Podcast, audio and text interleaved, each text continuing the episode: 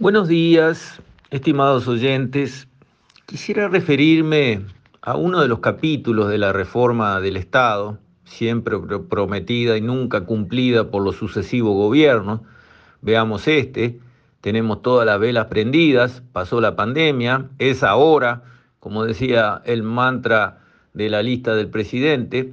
Bueno, uno de los capítulos, simple, no cuesta plata, no hay que despedir a nadie, no hay que dejar de reponer a nadie, no hay que hacer nada, pero que muestra un entendimiento de la situación y una voluntad de avanzar hacia donde debemos ir, y se trata de la reforma de los trámites.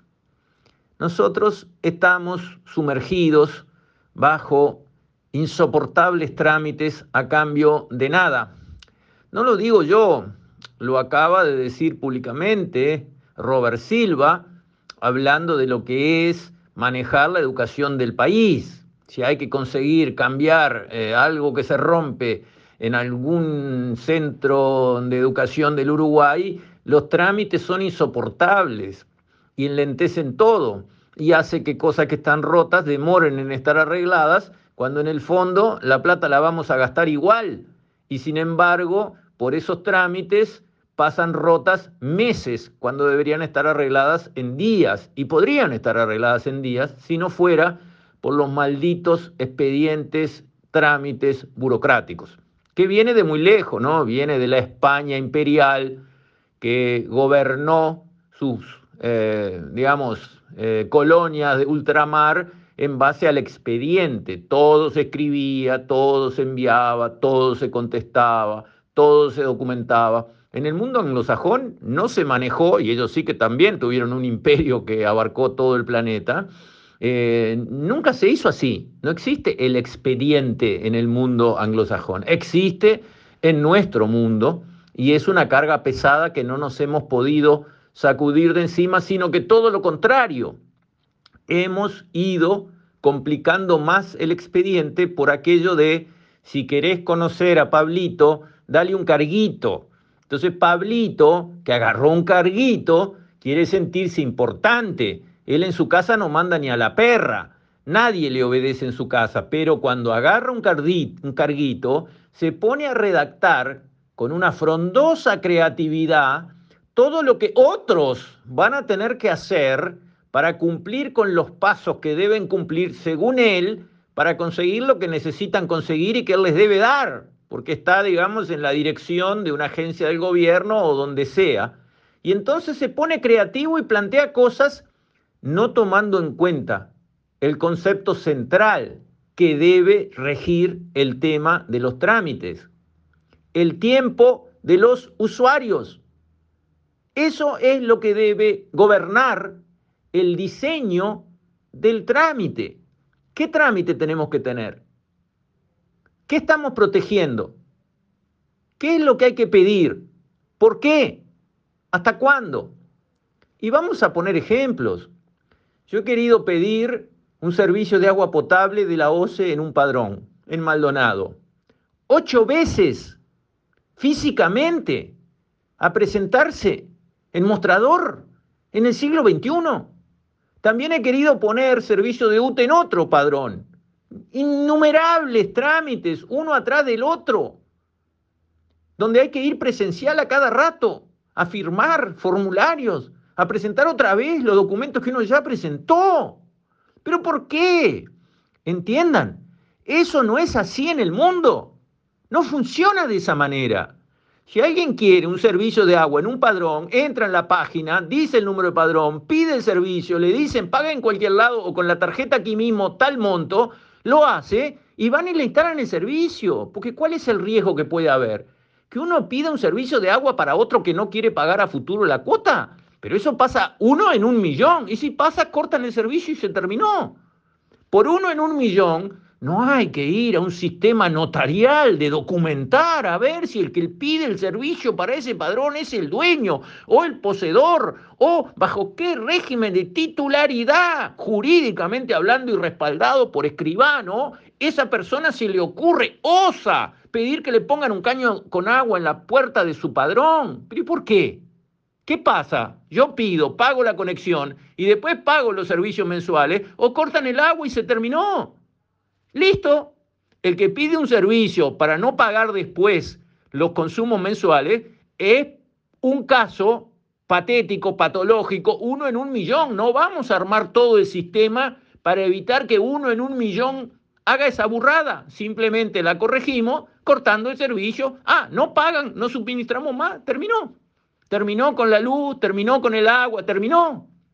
Y todo lo demás le decimos, ¿quiere servicio? ¿Cómo no? Si la OCE está para brindar agua y la UTE está para brindar energía eléctrica. ¿Cómo no? ¿Dónde? Acá. Bueno, pues, van y lo pusieron pague donde pueda o con una tarjeta en esta misma página, como se hace en el mundo entero, eh, la base para que lo conectemos y está conectado, señor, a nombre del que usted dice que le creemos que es así porque no hay por qué desconfiar. El que lo pide va a pagar, señor, a usted mismo al llenar este formulario online acá en la página web, usted se hace responsable de esto y punto. Más simple imposible. Así es en el mundo. Pero es así en el mundo. ¿Por qué no puede ser así acá? ¿Por qué esos trámites llevan formularios, documentos, certificaciones, ir al mostrador 20 veces, entonces primero el presupuesto y después apruebe el presupuesto y después que apruebe el presupuesto pague una, cantidad ficta antes de que le instalemos y después pague una cantidad después que le instalemos. Todos unos trámites estúpidos, totalmente imbéciles, hechos por gente que no tiene cerebro, que no se preocupa del que está del otro lado. Eso hay que arreglarlo.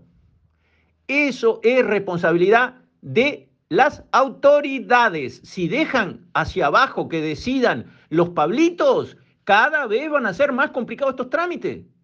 Pero salgan y pregunten a cualquiera que esté en la cancha tratando de funcionar en Uruguay.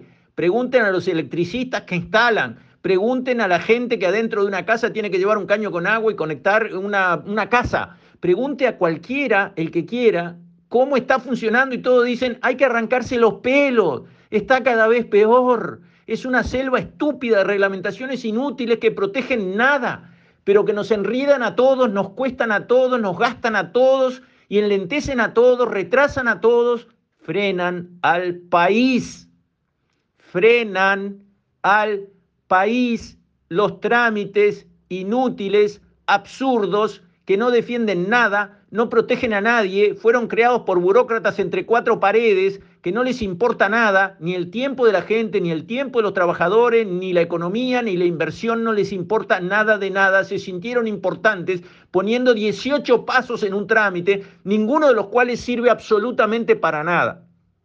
Esto hay que cambiarlo. Es ahora.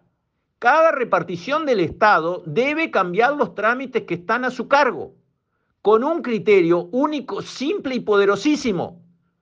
Ahorrarle tiempo al usuario, que es su patrón, es el que paga su sueldo todos los días y está tratando de hacer funcionar esta economía para bien de todos, cosa que hoy no sucede. Entonces hago una apelación, un llamado a las autoridades, empezando por el presidente, siguiendo por los ministros, los presidentes de las empresas públicas y suma y sigue tomen la tarea entre sus manos, bajo su responsabilidad, revisar paso por paso los trámites que están bajo su autoridad. Cámbienlo radicalmente. Piensen, ¿qué estamos defendiendo? ¿Por qué hacemos esto? ¿A quién se le ocurrió? ¿Qué es lo que queremos hacer con este trámite? ¿Cómo podemos simplificarlo al máximo? Y se puede. En el Uruguay se puede porque se ha hecho. Por ejemplo, y nunca me canso de reconocerlo, bajo gobierno del Frente Amplio, y cuando el Frente Amplio hizo algo bien, siempre se lo reconocí, lamentablemente hizo muchas macanas, pero cuando hizo algo bien, siempre se lo reconocí, fuerte y claro, el trámite para sacar un pasaporte en Uruguay, que es un trámite delicado, darle un pasaporte a alguien no es cualquier pavada, ese trámite se reformó perfecto. Uno sacaba su hora online, tenía que pagar un X que lo pagaba en cualquier red, pagos, hábitat, donde sea, pagaba y tenía su ticket de que pagó, iba a la hora que se le había pactado en su reserva y en cinco minutos salía con el pasaporte en la mano, hacía todo volando por delante. Perfecto, perfecto. Habían reformado ese trámite y lo habían hecho bien. Bueno, llegó el tiempo de hacer eso para conectar un caño de OCE, para conectar un caño de luz, un cable de luz y para hacer todos los demás trámites que son infinitos con la administración pública, tanto a nivel nacional como departamental, donde para renovar una libreta o eh, hacer cualquier trámite de empadronar un auto, uno se tiene que colgar por los trámites absurdos que se están pidiendo y que no tienen gollete, como se decía en campaña, no tienen gollete.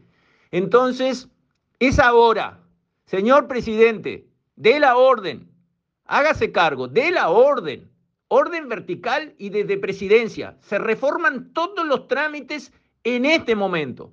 Todos a estudiar los pasos que están implantados y cambiarlos todos, ningún problema para respetar al que hay que respetar primero que nada, el pobre uruguayo de a pie. Con esto, estimados oyentes, me despido. Hasta mañana, si Dios quiere.